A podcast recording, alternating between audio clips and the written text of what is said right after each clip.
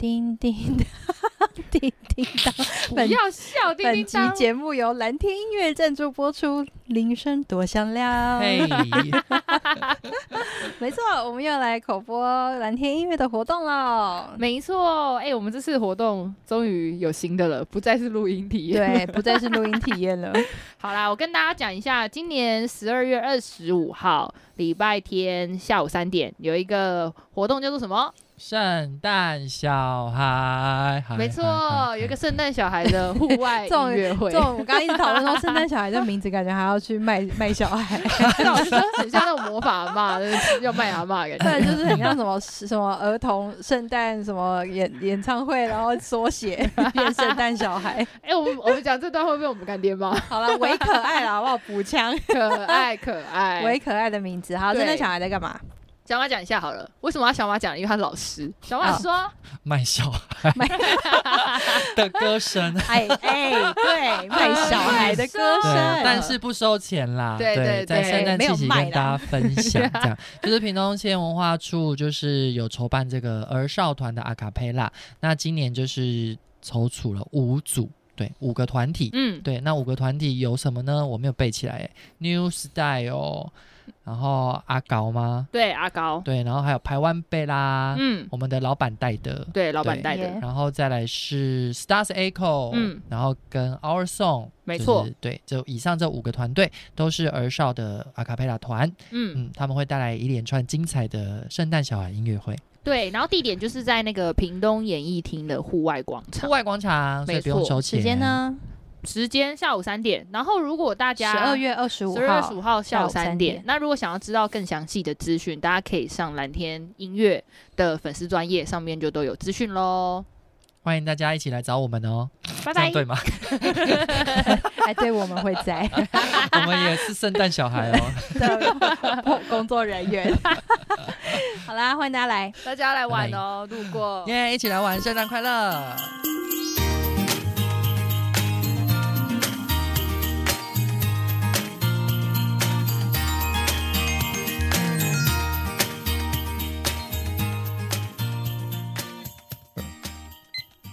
嗨，大家好，欢迎来到不熟林读书会。我是木杰，我是阿红，我是小马。欸、我刚刚是不是我刚才零点五？不是，我刚差一点忘记下一个是我。Oh my god！对我们就入纪念啊，也没有年啊？哎、欸，有年吗？有吧，有年了吧？我们是去年开始录的，哎、欸，我真的不知道、欸。回去给看啊！不行啊，你这样一直有声音呢、欸。什么声音呢？吱吱声的，刚就屁啦，有啊，就听到，就是有听到啊。好，我关掉。就是有吱吱声啊。好，我开飞航了。这样还有吗？没有了，刚刚有。重来。你离我太近了。重来，你不用 不用重来，直接开始。吱吱吱。好了，就是我手机没开飞航，那个录音器比较弱了。对啊，大家都是他的错。好了，我们今天要看什么书？不是同一本吗？啊、我没有，我不要。喂，我在问，提醒观众，你在怪，你在怪我，神经病！哎，不知道，给我去听。我们现在看第三座山，第四座山。哎，不知道，给我去听三集哦。不是，你干嘛？你们干嘛给我怪观众？莫名其妙，我是要提示一下。我就想要怪观众啊。好，我自己说。我们现在要来看第二座山。好的。这本书的第四跟第五章。好的，第四第 三也要说第四座山，第四座山 跟第五座山，我们期待下一季的书，莫名其妙，笑死。好了，我们是要讲第四章跟第五章了呀。哎、欸，我很喜欢这两章，口误好好笑，我好喜欢这两章啊。嗯哼，我要先讲第四第第四，每次要口误第四座山在想怎样？第四座山。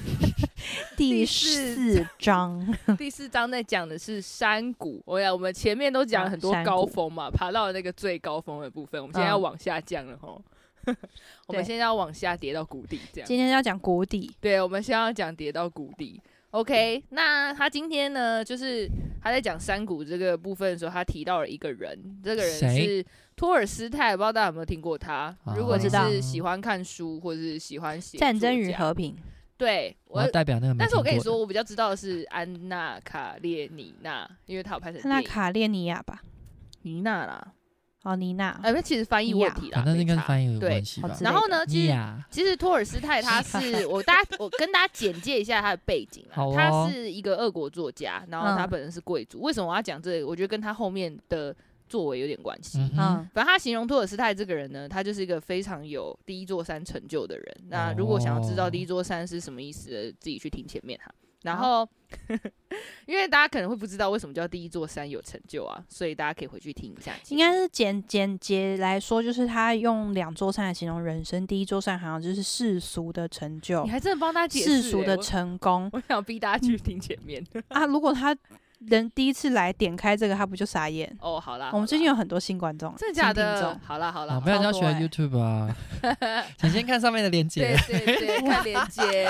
好，第一座山讲的就是世俗上的成功，比如说五子登科啊，嗯，你追求你的呃成功的顶端啊，然后就形容这个东西叫第一座山这样子。嗯嗯，好，OK，反正他形容他呢，呃，我不想讲太多很细的东西，他但他形容他，他就是说，呃，托尔斯泰他自己。之后，他在道德层面上面就是没有懈怠，他他想要成为一个就是完美的人。我觉得看完大概是这样，他就是为了想要提升自己，他就是放弃了一些东西啊，像什么烟草啊、打猎、烈酒、荤食哦，哦，所以他吃素，所以他帮自己定下了很多的规矩，然后希望他就要求自己要给别人更多的爱，平等的对待他人等等。我觉得某部分跟他的呃贵族义务。的这种感觉有点像，嗯就是那个年代对于贵族会有一些贵族义务，你需要成为这样的人，这样子。嗯嗯，所以我觉得他就是立志让自己成为这样的人。不过他后来呢，在自己的自我表述的里面呢，他形容他自己说，他觉得他渴望的不是提升我眼中或神眼中的我，而是别人眼中的我。哦，所以他最后的自述就觉得他自己活的基本上他就是他。他觉得他这个完美的样子不是因为他自己想要成为这个完美的样子，而是因为别人眼中的他希望他成为这样完美的样子，所以他才立志让自己成为这样子的人。我觉得如果以现代来形容的话，比如说他就是会去健身啊，然后早起，对，然后 活然后得喝喝高蛋白，所以让自己人生活得很哈手，然后去丰富，对，只要去对去公司工作，很早起去公司工作，骑骑脚骑脚踏车，对，骑脚骑脚踏车去公司工作，没错，对，然后会然后工作跟工作中间去健身，对对对，然后会去做行善，可能会捐一些钱，对，然后琴棋书画样样可以，哎，这好像太多琴棋棋，这好像太多了，琴棋书画吧，因为他要 hustle，他要工作，所以他可能会有一个兴趣，比如说攀岩。等一下，这这就是那个有脑袋运动员的表征吗？就没有，他应该你应该举比较现代的才艺吧？对对对，就是摄影，对摄影比较比较他的他的对他会拍照那个 side job，没有他可能没有他可能会去参加一些论坛这种的，啊之类，反正就是一个成功人士，嗯，慈善家，就是让自己活得很有很完美、很丰富，我只能这样讲，很丰富。好，然后但他后面呢，他就有提到说。呃，命运给他了一个很大的打击。他的哥哥在他在三十七岁的时候去世，嗯，然后呢，他哥哥他就，然后他就很不明白，他哥哥明明是一个好人，然后，嗯、然后，但他不知道他哥哥为什么会死掉。嗯，他因为这件事情，他就想破了头，他也找不到任何的理论可以解释哥哥的死。嗯，然后呢，后来呢，托尔斯泰又经历了一件事情，让他整个人就是转念，就是相信的，就是这个世界上。有一个绝对的真理，然后这件事情是人类没有办法理性思考出来的。嗯哼，然后呢，他他是因为什么事件呢？其实这个事件我也觉得蛮可怕的。对，他在巴黎的街头目睹了一场斩首行刑。但我跟你说，如果你去考察很多，以前那时候真的很喜欢，就是、嗯、就是可能在广场在广场砍头给大家看啊，不就是吗？对，然后或者是吊死，以前古装剧也有，对，或者是绞刑啊，他们说的绞刑就是把人家吊死，哦、吊死然后我跟你说，以前就是以前就很残忍啊，他们就会把那种。把那种就是战争起来俘虏的砍头，然后挂在城门上这种的。对对对，要把头插在城门上。对对对，其实就是为了什么杀鸡儆猴吧？对啊，示威啊，示威。对、嗯，好，所以但这不是重点，重点是就看到了一场。对，他看到了这个，然后他形容，我觉得这形容真的是。很精确，他说：“当我看见手机和身体分开，并且听到尸块砰的一声掉进箱子里面的时候，啊、哦，好恶心哦。嗯”他说：“我明白了。”他说：“这种明白不是因为理智，而是透过他的身心灵去明白了说。”不存在任何合理性的理论或人类进展理论可以支持这种行为的正当性。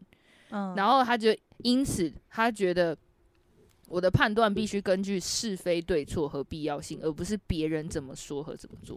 所以他在这个瞬间明白一件事情，就是我为什么要去听别人告诉我应该要做什么？就是为什么这个世界上会有这种事情发生？对对，他就是在那个瞬间明白了。嗯，然后呢，所以呢，他就对于他过去的相信的那些信念，他失去了信心，他就觉得他人生失去了意义。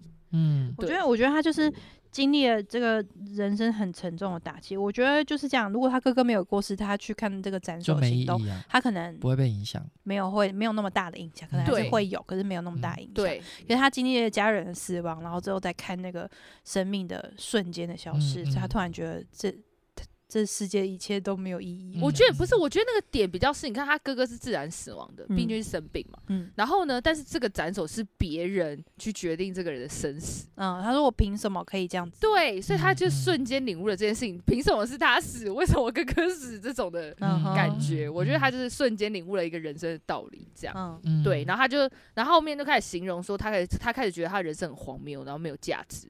然后他做了一件我觉得很我觉得很很妙的事情，他把房间里面所有的绳子丢掉，以防他自己会上吊轻生。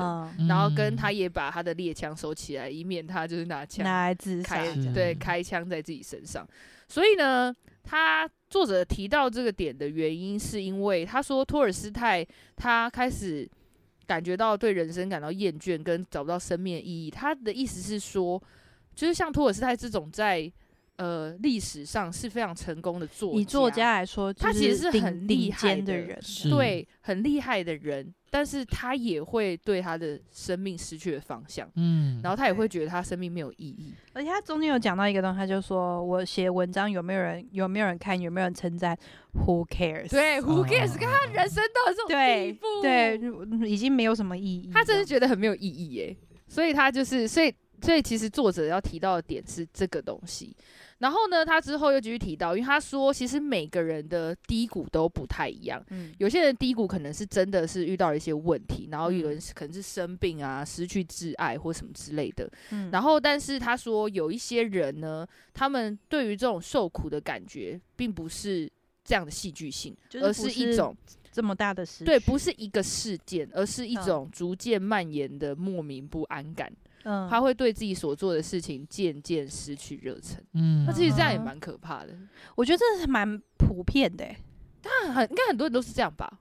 就是就是，当然你人生一定会有有可能很可很有可能会经历一些是重大的苦难，嗯比如说失去亲人过世啊，或者是生病啊，或者是失败，嗯哦，可能是事业上的失败、破产，家庭上的失败都有可能嘛。嗯啊，但是。他说这种，他说另外形容这个是有点像是温水煮青蛙那种感觉一样，嗯就是你渐渐失去了热忱，你就被煮死。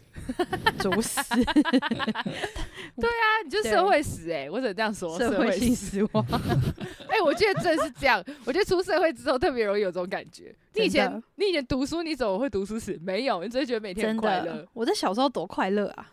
除啊，没有没有，我我上学不快乐，没有，除非有一些人就读自己不喜欢的科系，也有可能这种读书死。但国小国小没有什么不喜欢的科系吧？我现在不在讲国小，我说我说，如果在你念书时期，就是你还国小的时候，你就是完全没有，然后你渐渐就会被越来越来越社会性的哦，痛苦。走入一个社会性的。国高中应该就开就会开始。我觉得国高中，如果你开始有一些比较跟就是，我觉得国中好像还好，但是高中的课业真的好难哦。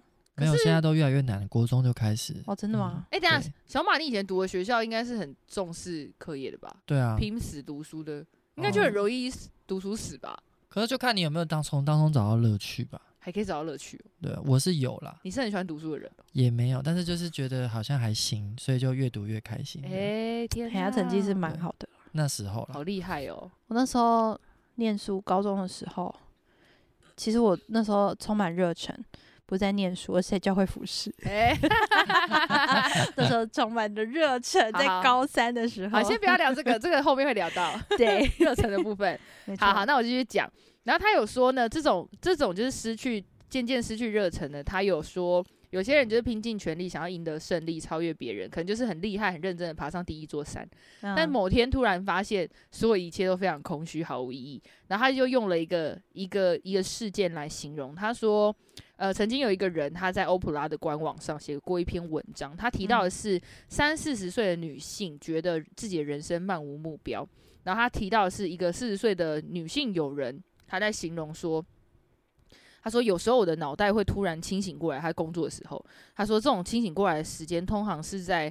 开冗长的电话会议的时候，嗯、他的脑袋会突然有一个声音对我大吼：“你到底在干嘛？这一点意义也没有，而且无聊透顶。你为什么不去做你喜欢的事情？” 对，我觉得我好喜欢这个问题哦。你为什么不去做你喜欢的事情？嗯，我跟你说，我要跟大家分享一个经验。我先分享我的经验，你们也可以分享你们有没有曾经这种经验。好，嗯，我的经验我超级，我真的是印象深刻。我之前呃刚从台北回来的时候，我在高雄的一个呃一个网络公司上班，嗯，然后呢，其实我要做的工作就是其实蛮 routine 的，就是你每天都要回复，因为我那时候做小编，所以你就要回复顾客啊，然后跟就是呃回复一些网络，然后跟下广告啊或干嘛干嘛之类。其实每天工作。说好玩有变化，其实也是有一点，但是就是 routine 工作超多的。嗯嗯。然后呢，有一天我就是真的是有一天，我就在打电脑，我就是在回复工作跟就进出货的时候，嗯。然后我突然就，我突然就停，我突然就看着电脑，然后我就有一个声音突然问我自己说：难道我的人生就要这样度过？哦，真的，真的那个 瞬间，我跟你说那个瞬间超清楚的，我就盯着电脑，然后我就是突然有一个声音，我脑袋真的就有一个声音在问我自己说。难道我的人生就要在这个回复里面度过吗？嗯嗯，对，我那个瞬间真的是觉得天哪，我的人生好无趣哦！我就突然想，我那个瞬间，我觉得那个瞬间我的跑马灯就瞬间跑了五年、十年，然后我就看到我的人生还在电脑前面回复，我就觉得 天哪，我不要过这人生，真的哎，这个工作没办法做很久哎。对，然后所以后来就发生一些事件之后，然后我就离职了，哈哈，那我就觉得我过得很开心。离职之后觉得我过得很开心。对呀、啊，所以大概是这样。那你们嘞？你们有没有人生突然有这种顿悟？我有啊，我也是，因为之前就是想要当老师嘛，然后那时候就是我一直都会觉得我可以过那种朝九。朝七晚五的生 活，你是七耶，朝六晚哦。对啊，然后所以那时候就是，其实好像之前也讲过哎，但类似，对，没关系，就是带先实习半年，然后后来去学校代理当代理老师半到半年，然后就觉得说，哎，一开始好像觉得说，嗯，这种规律的生活好像就是我想要这样，嗯、可是就是经过一年之后，会发现说，嗯。我的人生怎么就一样？就是在同一个办公室里面，然后跟几个同事，然后偶尔处理一些学生的事情，然后上课就这样子一直轮回，一直轮回这样。然后就是说，哎、哦欸，我每天的眼界就是去到那边，然后就关，就是关在教室里面，关在处室辅导室里面，哦、然后就看不到外面的世界。对，然后我是就是突然就觉得说，哎、欸，我还那么年轻，难道我以后接下来十年、二十年、三十年，就跟这些老师一样，就是关在这里了，我我甘愿吗？这样子，对啊，是不是就会问这种问题？啊、天哪！所以突然发现，就说，哎、欸，好像不是我想的那样、欸，哎，这样子，嗯，对。所以你后来就离职了吗？没有，后来结束之后，我就是开始思考说，那我真的要继续继续走辅导老师吗？因为你实习嘛。没有没有没有，是代理，已经代理，已经我已经毕业了，实习完半年，可能半年还不够啦，因为实习毕竟还有很多事情在学习，所以你还觉得还好。可是实习毕业之后去代理的时候，就变成是，哎，你就真的算是老师，就不是学生了嘛。真正进入。对对对对对啊！就经过那半年，就觉得说好像。就是人生只有这样吗，这样对，哦、所以后来就想说，那不然就去追梦一下，就真的是说，你为什么不去做你想做的事？欸、所以我就试着做做看，这样。嗯，好的。对，就跳脱，对啊。Cool。目前你嘞？你前阵子不是也都这样想吗？哦，对。我要说，我其实我从小就知道我没有办法坐办公室，所以我在高中的时候，哎、欸，大学、高中、大学的时候，那个那个时期，我大概就知道，说我以后绝对不会去做。任何一个坐在办公室里的工作，这样子。嗯嗯嗯、我跟你说，我人生最笃定的一件事情就是我不会考公务员，最笃定，超级笃定。我也是，啊、我还笃定不会当老师。啊，继续继续。然后，所以，所以我其实。很在就是很还蛮小的时候，我就大概知道我是这样子的个性，我没有办法待在一个同一个地方做一样的事情太久，这样。然后，但我也不知道为什么我对这件事情真的很笃定呢、欸，所以我大学毕业之后，我就我就去找了一个那个呃那个叫什么纪录片工作室的工作，所以每天基本上出就是坐在电脑前面打一打，然后又要出去，又要做这个，又要做那个剪片，要做动画，然后要写脚本，就是每天的事情都很不一样，这样。那有有其他的辛苦啦。但我觉得这个很好玩。但是之后我又又回去念书了嘛。然后可是呢，我最后最终决定回屏东之后呢，我就没找不到工作。我刚回来的时候，我真的找不到工作，于是我就只好去一个呃塑胶工厂啊，去去做里面的设计这样子。嗯嗯嗯。然后那就是认真的做办公室的工作。好，我在讲做办公室工作，其实我最后我最后有一个领悟是，其实做办公室工作不一定无聊。嗯，因为其实我我在。哦，我最后是十一个月我就离开，没有撑到十二个月啊。然后反正中间我会我会觉得不无聊的点是，其实我被分派算很多事，然后公司制度超烂，老板超烂，欸、主主管人很好。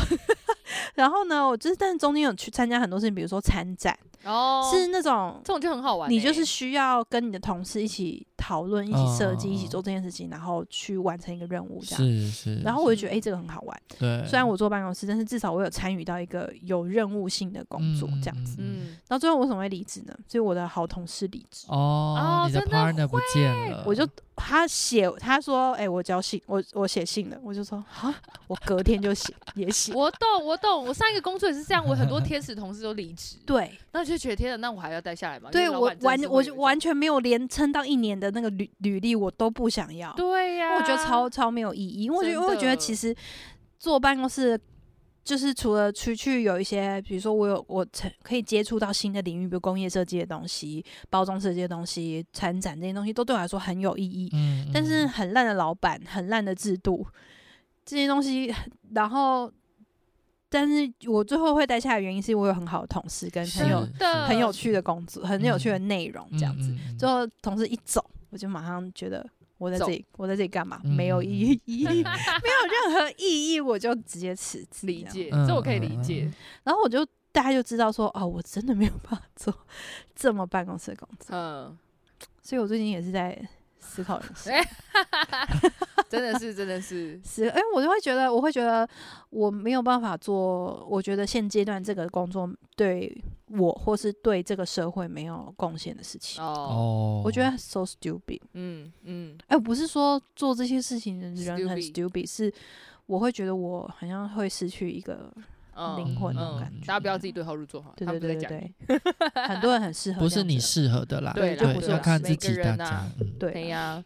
然后他有继续，后来他就继续讲到一件事情，就是呃，后来讲到是目标危机。什么叫目标危机呢？就是刚刚前面木姐有大概提到的，嗯、但他这里有说，他他引用了尼采他说的话，他说：“为了目标而活着的人，可以承受过程中所有的不顺利。假如你知道你的目标是什么，你就有能力面对挫败。但是当你不知道自己的目标是什么，一个小小的挫败都可能把你击倒哟。”真的，真的，没错。所以呢。刚刚那个啊，木姐就讲啊，你刚刚说你的目标是什么？那时候就是想要从尝试新的东西啊，啊新的东西，新鲜的活动啊也好之之类的，嗯、在那个那个公司的事情，嗯、就是我可以接触新的领域，然后做很有挑战性的东西，嗯、我没有触接触过的东西，嗯、我就会觉得，那我会继续待下来。哦，对，嗯嗯、啊，但是。但这个前提是我都是跟很好的 partner 一起做，哦、对，真的，真的我懂懂这种感觉。我觉得，嗯、我觉得他这个目标的点就是，呃，我觉得大家，我觉得等下小马可以分享一下，你有没有曾经因为目标然后做一些你别人可能觉得你很傻，但你坚信不疑的事。我觉得这种目标的时候，我在看的时候，我就想到，呃，我们之前在做那个圣诞节活动的时候，嗯，对，就是。就是当我们当我们你有目标，你再苦你都做得下去。就是当我们那时候就觉得我们要做一个。就是好玩的圣诞节活动，嗯、那我觉得那是我们的主旨，然后我们非常知道我们的主旨跟我们的目标是做什么，嗯，所以中间会有各种超级无敌多的小石头、大石头，是鸟事，超多鸟事，超多鸟事。你知道我前几天我经过那个青创那个场地，我就心想说，哎、欸，我们在这里办很大活动，但是我想到中间真的超多鸟事，对，真的，我跟你说，他那个中间哦，就是以那个木姐跟小马认识我的性格，就是中间遇到那些鸟事，我爆炸。好几次我都可以直接掉头走人的，以我的性格来讲，嗯、我可以，我可以，我可以走人啊！但是，但是我觉得那个中间会让让我们真的是完成这件事情的原因，就是因为我们知道我们最终目标是我们要办一个好玩圣诞节，然后让大家可以好好参与，然后也可以就是透过那个圣诞节让大家认识信仰，用不同的角度认识信仰。所以这些苦跟这些 鸟事，这就不算什么。嗯、而且我觉得很重要是，我们是很好的团队，对，我们是很好的 partner。如果我们今天好，即便有很好的目标，但是我们这边吵来吵去的话，对，我也不会做。一定是啊，我就会放弃，我也会放弃。所以人人跟人连接真的很重要，非常重要。我跟你说，这还有一个，就是还有还有让我想到另外的事件，就是呃，我之前我之前大学一毕业的时候，我就先去念了，就是呃，我那时候就是去念了那个呃，就是林洋堂的一个一个一个圣经学校，一个圣经学校。对，然后呢，但是我觉得那个事件对我来讲是一个很大的。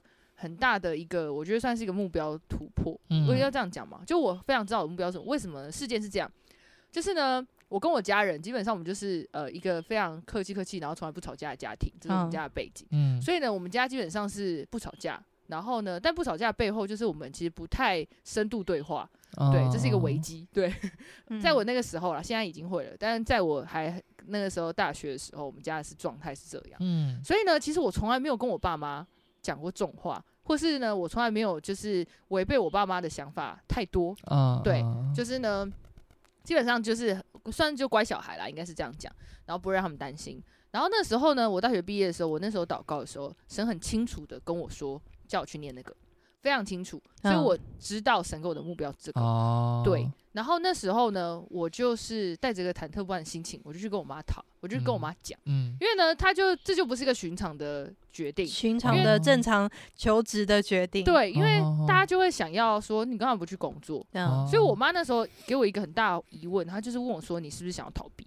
嗯，对，我们俩就真的很认真的在我们家书房，然后坐下来聊。然后，因为我这件事情我祷告很久嘛，然后神给了、嗯、神神给了我一个很确定的答案。嗯嗯、然后呢，我就是坐下来跟我妈谈，然后我就是谈了所有一切，就是说什么哦，那你学费怎么来啊？然后跟就是那你为什么要读啊？然后你是不是要逃避啊或什么的？就我妈把她所有对我的疑问全部讲完，嗯、然后我也是很勇敢的回了她我所有的疑问，嗯、然后跟所有的答案这样。然后你知道那时候，因为我从来没有。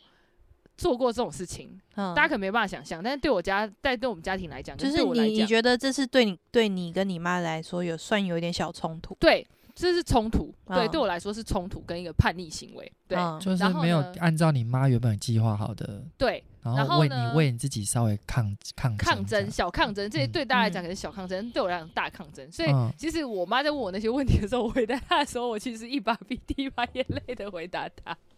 现在想想觉得很好笑，但我真的就是觉得，哦天哪，我我我觉得我那个那个时刻我很勇敢，对，因为我知道我知道我在干嘛，就是我知道神要我做这件事情，所以我很勇敢的回答我妈所有的答案，嗯，然后最后我妈问完之后，然后看我哭成那样，觉得很好笑。那她后来问完我之后，她知道那是神给我的感动，嗯，对，她听完我之后，她知道我有想过，然后我不是逃避。然后后来他就祝福我这样，嗯，对。然后后来也真的很感谢神啊，就是我觉得后来就是经历很多神的恩典什么什么之类，然后过程当中也真的神就是后来回头想想也感谢神那段时间真的很棒，对，就是这样。嗯，我只是觉得那是让我非常印象深刻的一次，就是我做了一个很重要的决定，这样。嗯，然后我就是抗争成功，成功。嗯，好的，没错没错。但他自己讲的其实是相反的事情，就是如果你没有目标的话，你会有危机。没错，但我就先跟大家讲，如果你有个明确目标，就可以抵抗。你可以抵抗危机，对对对，你可以抵抗所有中间的鸟事。小马，你有抵抗过危机吗？有啊，你的危机是。其实，其实我那时候会想要离开辅导圈，其实也是因为我有点发生，我也类似目标危机吧。嗯，因为我一直都觉得说，好像辅导学生就是带领他们认识自己，或是找到更好的未来，会觉得那是一个我想做的事情。嗯，可是因为你知道，台湾大环境之下，这个言论会不会有点危险？不会，反正就是我是 没有啊，我们是想要听真实的 话。反正就是大环境来说，其实第一个是大环境来说，大家并没有那么看得起辅导这个。这这一行在做的事情，嗯、然后再来就是说，大环境之下是升学主义，所以其实很多的家长、很多的导师、很多的学校都还是挂帅，就是升学主义挂帅，哦、就是你就是要让学生的成绩很好，就是国英数，就是什么学科要这样，你不要去鼓励他念什么音乐啊、美术啊什么什么的，哦、对，就会变成说你赚钱，对，就无形之中，其实你想要教学生的，其实你会抵抗家长，对，其实是在跟大体制做对抗，然后然后结果。当有学生听了你的话，很认真去找自己之后。他从家长那边受挫，他就会回来问你说：“老师，那我怎么办？”好可怕、哦！你就会发现你能解决的事情其实真的不多。那我觉得我就会怀疑，就说：“那我还要相信我继续辅导这条路是对的吗？”的所以其实我有点为逃避了，因为我找不到解决方法。然后我想说，那不然我那我就去追追看我喜欢做的音乐，这样，哦、所以就去和。我好奇，那其他辅导老师会怎么解决这个问题？其实很难啊，这就是一个大体制的问题，不解决。对对，所以只能只能告诉他们说，现实环境是怎么样。对，那你要就是听妈妈的话，跟追求自己的梦想。没有，我们会鼓励说，那你看你能不能用什么方式跟你妈妈沟通？两全其美，看可以达到个两全其美。对对对，那就是像你说好考上哈佛才可以打篮球那种感觉。可是就是就很你很难能够达到两全其美啦，只能告诉他们说，那不然就是你要不然你就先把你的兴趣当成你的平常在培养的兴趣。好难过。然后等到你出了社会之后，也许他会变成你的第二专长之类，就可以鼓励他们继续保持。这样子可能世界上就不会。就是有下一个魏德生，我觉得也，我觉得也不一定，也对，也不一定啦，也不一定，因为他们还是对人生，人生有不同的出路，也是啦，也是。然后反正，然后后来我就说，那不然我就去念念看，我想念的我就去念了。然后其实就是因为那时候我目标很肯定，就是我想要念合合唱指挥，然后就去就去考了嘛，考了考了之后就进去。其实我研究所生涯就真的就是超级无敌宇宙多的鸟屎，真的真的，这可以直接讲一集，他真的很夸张，就是鸟到到真的就是也峰回路，曾经也不想念，然后曾经就是我们同届我们六个。同一届有六个人嘛，嗯、只有一个人顺利毕业，然后其他五个人全部都休学，好可怕、啊！有有，之前有听过。对，然后反正就是发，然后音乐班就是一群很傲娇的人啊。其实也不是说，然后还有遇到很傲娇的，他们是合唱，不是不是，也不是只有老师啦，反正就老师、学生，然后同学，嗯、包括学弟妹什么之类，反正就很。多真的很莫名其妙，人就是有问题。对，很多很竞争的事情发生，很竞争，然后很计较，互相算计，互相猜忌，然后互互相一些宫斗剧，对，就莫名其妙。Oh my god！对，然后反正就是你从一个那种充满爱的辅导界，然后进到一个宫斗剧，然后这是你的目标。对，然后就觉得超级不适应，然后也有也有被老师攻击啊，什么什么，就质疑质疑你，你真的有够资格吗？这种东西，对，因为你是转转。专长，对，我是转转了一个环，转了一个领域的专长，这样、嗯、对，然后也会被就反正遭受各种啦，可是就觉得目标很肯定，所以我就是咬着牙，就，嗯、就是还是一步一步的走过。恭喜小马毕业，所以其实这就是一种目标啦，就找到目标之后，真的就会抵抗过程当中发生的一切的事情，这样真的。好啦，那我要继续讲了，他就有说呢，嗯、其实。目标危机呢，就会有两种的方式呈现，一种就是继续前进，另外一种自我催眠。那继续前进的人呢，他就是会不知道自己到底要干嘛，然后他就会一直做，一直做，然后人生百赖无聊，不知道干嘛。嗯，所以呢，他就会做到后面，他就是迫于无奈的勉强接受现况。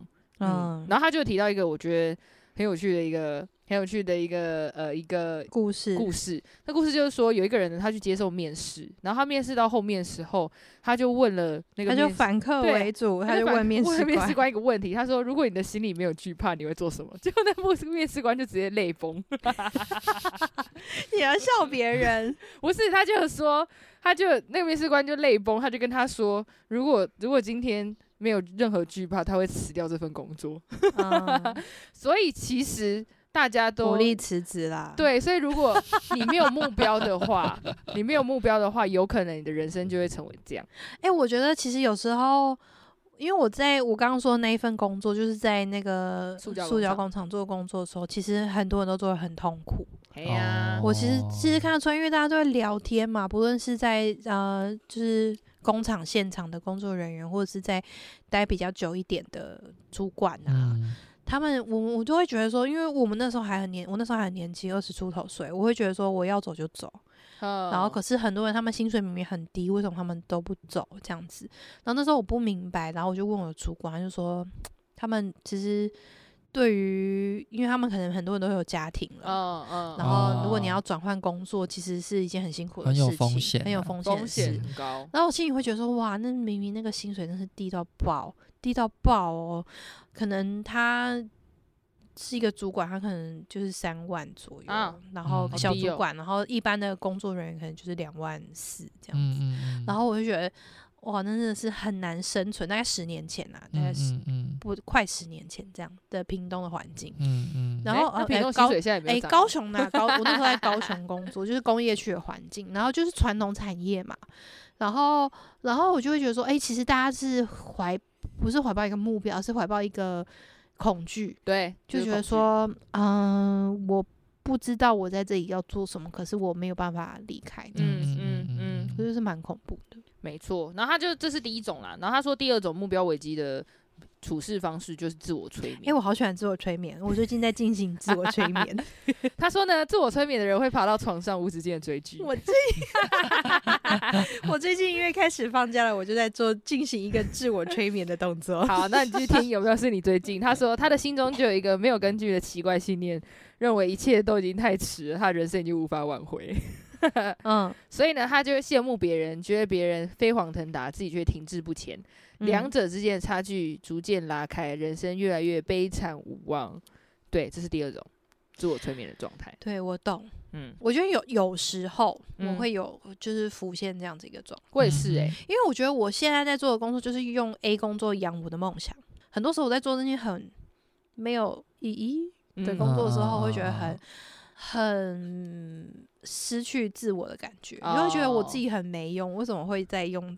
在在这件事情，对啦，为什么没有办法再用我的梦想养我自己？这样子，哦哦哦、对，可是我觉得就还没有到那个程度。嗯，是是，对。然后我就会觉得，啊，别人好像比较好，过得蛮好的 啊，可怕，好可怕哦！好啦，讲讲完目标危机，接下来要讲的是社会的谷底。他、欸、因为刚刚目标危机讲比较是个人嘛，嗯、那他说到社会的谷底是。呃，整个社会也会掉到谷底哦，不是只有个人的时候。嗯、因为前面我们都有提到嘛，就是呃，就是他他举例是美国，他说美国之前都是呃群体文化嘛，那接那后来从一九六零年代初期，美国就开始拥抱。过度的个人主义，他你你有听到他这里有特别强调过度，对，然后他就说想要帮忙解决当时社会上的问题，因为那时候以前以群体主义的时候，让人觉得很被辖制嘛，没有办法做自己，嗯、所以后来他们就朝了另外一个极端，就是个极度个人主义来讲，嗯、然后后来这样子的个人解放主义，就是整个就是呃，大家就是你知道吗？诶、欸。松紧的发条突然被放开的时候，大家就会直接呈现到一个完全没有任何体制的状态里面。嗯嗯、所以呢，大家就会变成一种呃过度个人主义，导致人们离彼此越来越遥远。然后不管是社交或者是情感方面，都越来越疏远，因为大家就开始觉得哦，我只要注重我自己。个人就好了，比较不会去关心别人，嗯、导致人跟人之间的距离就会变得越来越远。嗯，然后他这里就讲说，呃，也不是只有个人，他说也不是只有人，呃，彼此，他就说像是家人之间啊，跟恋人之间也都不会有这种感觉。然后他这里有讲到一个英国哲学家，他说。呃，爱才会给你有扎了根的感觉。嗯，所以当人没有爱，都只顾自己的时候，就你没有爱别人，就是一直爱自己的时候，嗯、其实你就会，呃，你就会感觉不到爱。然后、嗯、我觉得很酷诶，你爱自己的时候，其实你会感觉不到爱。对，这其实蛮可怕的。嗯、而且他这里有讲，他这里有提到说，以前的人说年轻人只有性没有爱，而现在有越来越多的年轻人过的是无性生活。嗯，然后他就说，这半个世纪就是解放促成了个体主义崛起。那呃，以前呐、啊，在那个个人主义的时候是祖父母辈的天堂，但现在却是成为现在的地狱，很可怕。他是说半世纪之前，就是那个时期，就是个人主义解放了那个专制、啊，一开始跟那个。呃，大家要集体一定要做什么的时候，嗯、那个时候大家觉得很痛苦的时候，个人主义出现了，然后大家就觉得、哦、哇，天堂哎，好棒，拯救了拯救了大家。然后可是这个东西却变成我们，对，没错，走到了一个极端，它就变成了、嗯、我们的地狱。对，就是大家越来越疏离啊，没有办法建立关系。好，那再来呢？他这里有提到几个点啊，他就是提到说这里有孤独危机呀，哦，孤独危机感觉很可怕。他就说他这个举了一些呃数字上的比例，他说四十五岁以上的美国人有百分之三十五长期处于孤独状态，嗯，只有百分之八的美国人表示他们会和邻居聊一些 重要的话题。啊，真的，其实我也我也很有时候会觉得也蛮难跟邻居聊天。应该是说，可是我跟你说，我觉得在南部已经算好了。我很常听到人家都讲说，就我之前在台北的时候啊，因为我们那时候我在台北的呃教会小组我们小组全部都不是台北人，啊，全部都是南部人。哦、对，然然后大家都会有一种觉得说，哦，你到台北的时候有一种文化冲击。对，刚开始去的时候，大家就都会聊一些南北差距，所以就像是我们，像是我们，他们都会说，哎、欸，我觉得南部很好、欸，哎，大家都很有人情味，大家都会跟邻居聊天、啊、或者什么之类的。嗯，然后呢，他就说北部不会，因为北部，我觉得那个也是因为大家住的模式啦，大家可能住那种大、啊、公寓啊、大楼，对你电梯出来，啊、其实你就进你房间啦，你也不会有机会跟旁边人聊天，对啊，很少吧？我一直有在电梯，可能偶尔遇到，不会。可是在电梯就不会聊天，不是我说我说遇到人的时间只有在电梯，可是电梯你遇到谁你也不知道，你也不好意思问他说，请问你是住？你是几 楼？人家觉得你怪怪的吧？对对对，其他你就是就不会见到面啊。啊，所以那种电梯 偶遇的爱情故事其实是很困难的。没有，除非他跟你走停在同一层楼。你们就有可能稍微一点点，然后我是每天开门会看到他搞出来，哎，偶像剧就这样演的，或者是倒垃圾，倒垃圾可以吗？有，我跟你说，大楼可能都。我跟你说，倒垃圾这件事情，我要先岔题。我那个我姑姑家，他就住在台北，然后那他就跟我说，哎，他说蓝正人，蓝正人有住我们这个社区。我说为什么？他说因为我有一次倒垃圾的时候看到他。好，那就可以转角遇到爱。没有，他说那时候他不是单身。笑 死，六姑结婚了，就什么好那边的。好啦，反正他说的意思，他就是讲说孤独危机啊，他其实就在讲说就是一个状态啦，就是整个社会的状态导致人们都觉得孤独。嗯，我之前有看过一个一个文章，他就讲说，其实很多时候人。有一个状态，有一个人形容说，就算他旁边都是人，他都觉得他很孤单。嗯哦，我觉得他举举一个例子，我觉得很好的是，就是说，就是现在美国人平均寿命会减短，其实有很多是因为孤独而导致的疾病。嗯，他说死于，比如说轻生或是药物过量。或是酒精成瘾导致的肝脏疾病之类，它是形容这些疾病是孤独造成的疾病。嗯嗯，我觉得是诶，因为当你很孤独的时候，你就会想要用一些东西去逃避那个孤独。哦，但当然，你就是你喝酒，你就可以逃避这些，然后或者是你一些成瘾行为，我只能说成瘾行为，因为不是对，因为不会是只有吸吸毒喝酒的，而是各种像你躲进去那个就是电动啊，或者是你就躲进了就是虚拟世界，就像也躲进电动，对，就像是前面讲可能就 IG 的世界这种不真实的世界，你都可以躲避。哦，对，就会觉得自己好像嗯很多很多朋友，但其实这些人肯定也都不认识。哎。有时候玩游戏是真的会有一些线上的朋友，没有啦。我说的是，我形容是那种呃个人玩社群 啊，社群软体这种。对，你可能大概有一千个粉丝，但这些一千个粉丝都不是都不是你的朋友。嗯，真的蛮孤独。对啊，这就是一个孤独。然后再来，他讲的是不信任。他有说，嗯、他说说第二个危机。呃，说到是疏离嘛，然后他就讲说，疏离，他他说社会学的一个专家，他把疏离定义为将社会秩序视为遥远、难以理解或欺诈的行径。嗯，他就说，啊，因为他是美国人嘛，所以他其实讲的是美国现今的状态。他说，老一辈的人普遍认为自我牺牲是很合理的事，因为你就是为你所属的组织服务，他会给你一些回报。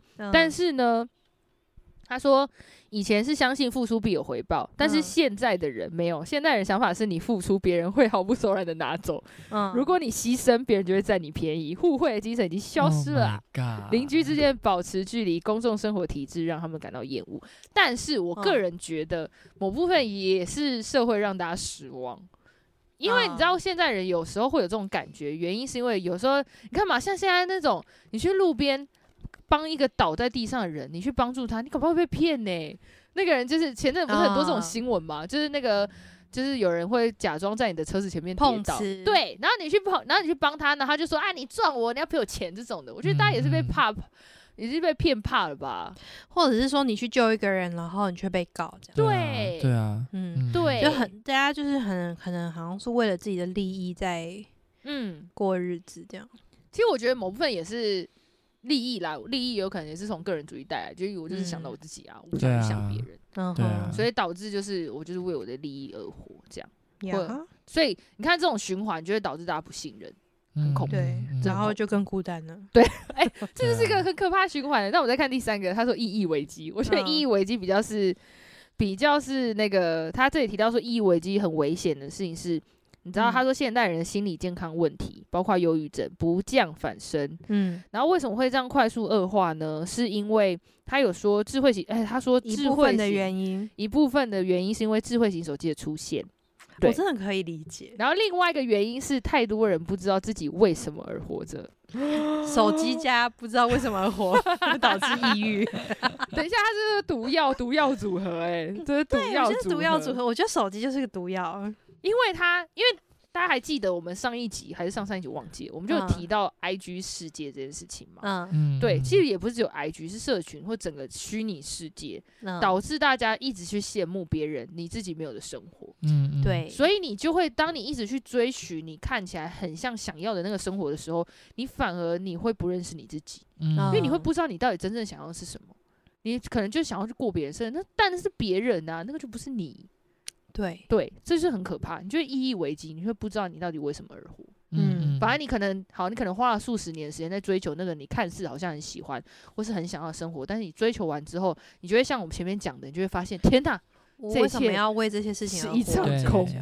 对，嗯，好恐怖，天哪，好恐怖哦。然后他就说什么，比如说一九六零年之后呢，上教会上教堂的人数几乎腰斩。对，oh. 好可怜哦。我觉得最近疫情结束之后，再腰斩，又更腰斩了吧？就是一个腰斩再腰斩，对，好可怕。没错，然后他这里就有写说，呃，他，哎，他这里有一个呃以前的人呐、啊，我也不知道他是谁。他有说，他说在所有的孤单当中，道德孤单最令人惧怕。哎，道德孤单，什么是道德孤单？其实我有点不太理清楚。哦，他应该讲的是那个吧，就是。好，算了，我也不知道这句 意思，就把它念出来。我只想要念，感觉他讲的像有理啊。那真的，呃，好吧，就先这样好了。然后最后一个，好，最后讲的是部落主义。嗯，对，他讲的是，哦，我喜欢这个，我觉得跟最近的时事很有很有接触。好，那你自己讲好了。直接交给你，你没有准备是不是？没有，我只想说你自己都有感而发。对啊，你有感而发，我就直接交给你啊。好，等一下，那我要看我的笔记。哎、欸，还在这边偷偷讲。好了，他在看笔记的过程当中，我大概简述一下。他讲的部落主义其实是呃上述三个危机嘛，引爆了第四个主义。因为他前面有讲，就是极端个人主义之外，然后他就说，呃，我看一下哦。他这里有讲说，呃，本能，他说，诶、因为以前他说，当人因为激进的个人主义落入赤裸裸且孤身一人的境地的时候，他们会做一件本能和人类历史教他们做的事情，叫做回归部落。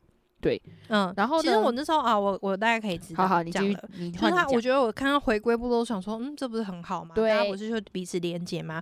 他说，其实他要讲的是一个极端的连接，对，好，就是比如说他举的例子，就是说，因为就是 IS 啊，他讲 IS 啊，比如说激 激进激激激激激激激进，哇，我讲不出这两个字，激进分子他们要加入伊斯兰国，就是因为他们找不到归属感，没错，因为很多人就是可能他是中东身份的人，嗯嗯。然后就是或者是伊斯兰教的人，可是他在比如说美国啊，或者在一些大的国家，他就是被歧视又融入不了的时候，他们没有归属感。其实他们那是一个很孤单跟没有连接的状态的时候，他们就加入伊斯兰国或者加入 IS 这样子。嗯，然后他就讲到说，就部落主义呢，其实很多时候这是一个很坏的极端的连接，就会把黑黑白就是黑的，就是好的跟坏的就二元分。哦，就是世界上对，只只有你是好的，我是你是坏的，我是好的，嗯，这样子分嘛。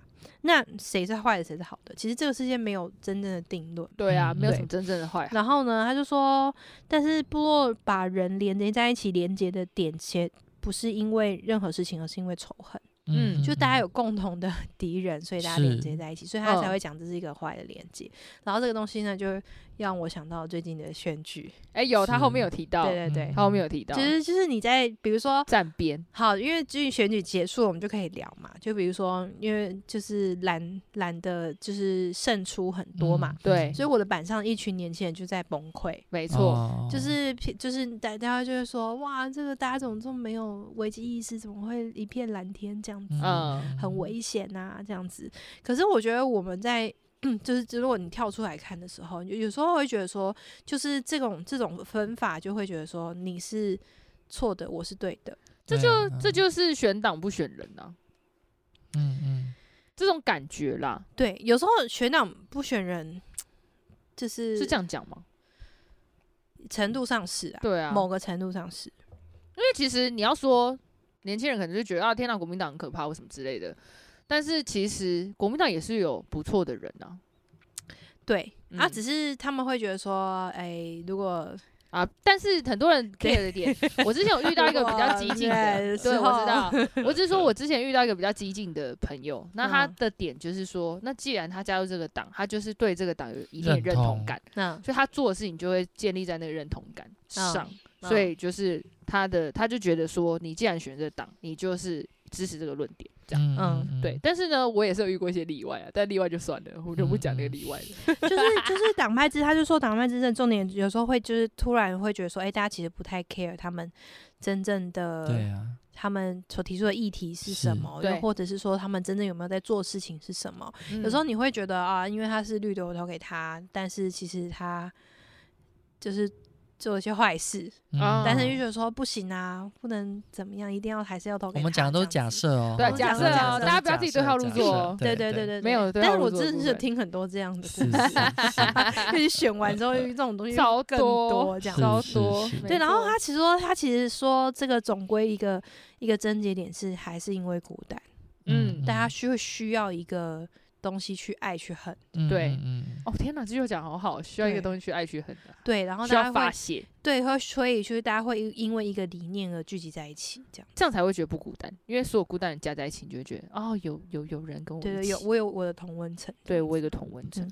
好啦，他最后呢，这个部分结束之后呢，他最后讲的是受苦，因为他他最后就做了一个小，算是就是一个这这章的小结尾。对，他说不论是个体或是社会跌落谷底，还是两者同同时跌入谷底，许多人都会因此受苦。对，你听完都觉得很可怕，不管是个人还是社会，大家都很痛苦。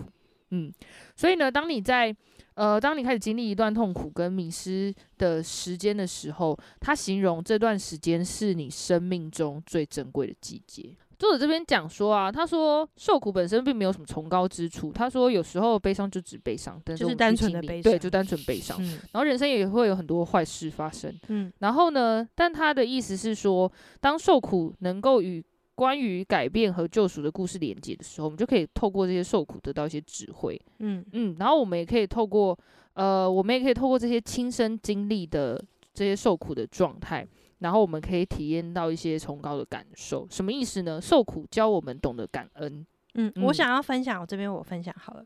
他说受苦的时候呢，我他觉得受苦是人生当中最珍贵的季节嘛。他要提出几个点，这样论点。他说为什么是这样？他说受苦很像是在这个苦难的季节呢，他会踢我们一脚，警告我们，诶、欸，我们你走错路了。嗯嗯，就是痛苦受苦会这样子。嗯，然后再说呢，就是受苦会，就是神学家田立克他说受苦会让你知道说你不是你想的那种人。哦，你其实更糟哦。OK，哎，我觉得其实你其实更糟这件事情，反而是你真正认识你自己了，就是你知道你自己是怎么样的人。对，又或者说不一定是更糟啦，就是说哦，原来我不喜欢这个啊。对对，没错，这样。嗯，然后第二个是受苦会教会我们感恩。对，真的、嗯、没错。对，我觉得有时候我们太平和的时候，我们会觉得这一切真的理所当然。对啊，嗯，嗯，但其实没有什么理所当然的。对，嗯。然后第三个是会促使你回应，就是你没有办法太痛苦，你。必须得回应这样子，嗯嗯、然后其中有讲到一件事，嗯、有时候我们会用很多食物啊，那很多东西来满足你的，想要透过其任何追求来满足你的生命，但是最后你发现你吃再多的东西你都没办法满足的时候，你就需要什么灵性的食物。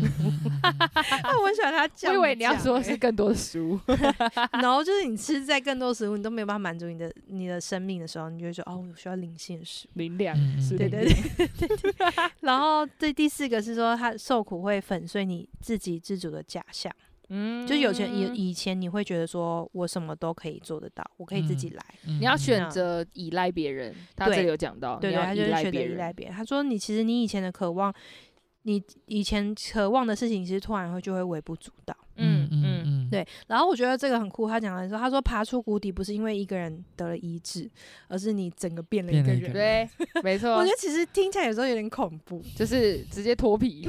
对，就是你没有，你不是得疗愈，然后你爬出谷底，而是你直接变了一个人。哎、欸，毛毛虫就跟毛毛虫一样，你可能就蜕变成蝴蝶，你才可以飞出来，不然你爬不出来。哦、哦，这形容好像蛮变身变身。嗯、好，那我要做一个结论。我很喜欢他这里有讲一句话，他说：“他说受苦可以使你和其他受苦人团结在一起，使你更能……等一下，等一下，怎样？Siri，你不要出现，我没有叫你出现，我要做结尾了。”好，他说受苦使你和其他受苦的人团结在一起，使你更能怜悯同样承受苦痛的人，你的心会开始变得柔软。嗯、他就是说，当你经过低谷的时候，你会可以体会跟你走过共同低谷的人，你会成为他很棒的，就是一一份子站在一起这样。嗯、然后呢，刚刚我就刚刚以呃木姐刚刚讲那个。其中一句也是作者最后讲的，我也很喜欢这句话。嗯、那我也觉得它可以当今天的结尾。他说，许多人走出山谷时，并不是被治愈了，而是变成另外一个人。所以呢，希望今天呢，就是我们的第四章，大家听完了，就是跌落谷底之后，不要太痛苦，或是你现在在谷底的人，我相信下一章会走出来了。对，你会走出来了。要听啊！虽然虽然虽然你可能会觉得我们讲这些都是不懂你的痛苦啦，但是就是。但是我相信你走出来之后，你就会变成一个新的人喽。我觉得如果你真的想更了更多了解的话，我觉得可以买这本书。对啊，直接拿去。因为其实它它是一个历程，就是它是一个走出来的历程，就是你可以，它有点像一步一步这样子。嗯，对对，因为比如说下一章就要开始讲说。嗯、呃，你要怎么走出痛苦？没有，现在还在还在痛苦里哦，还在旷野。怎么面对？然后再怎么爬往第二座山这样子。没错。然后第二座山要干嘛？这样 之后会讲。一步一步。好啦，那我们今天就分享到这里，我们下次见喽，拜拜拜拜。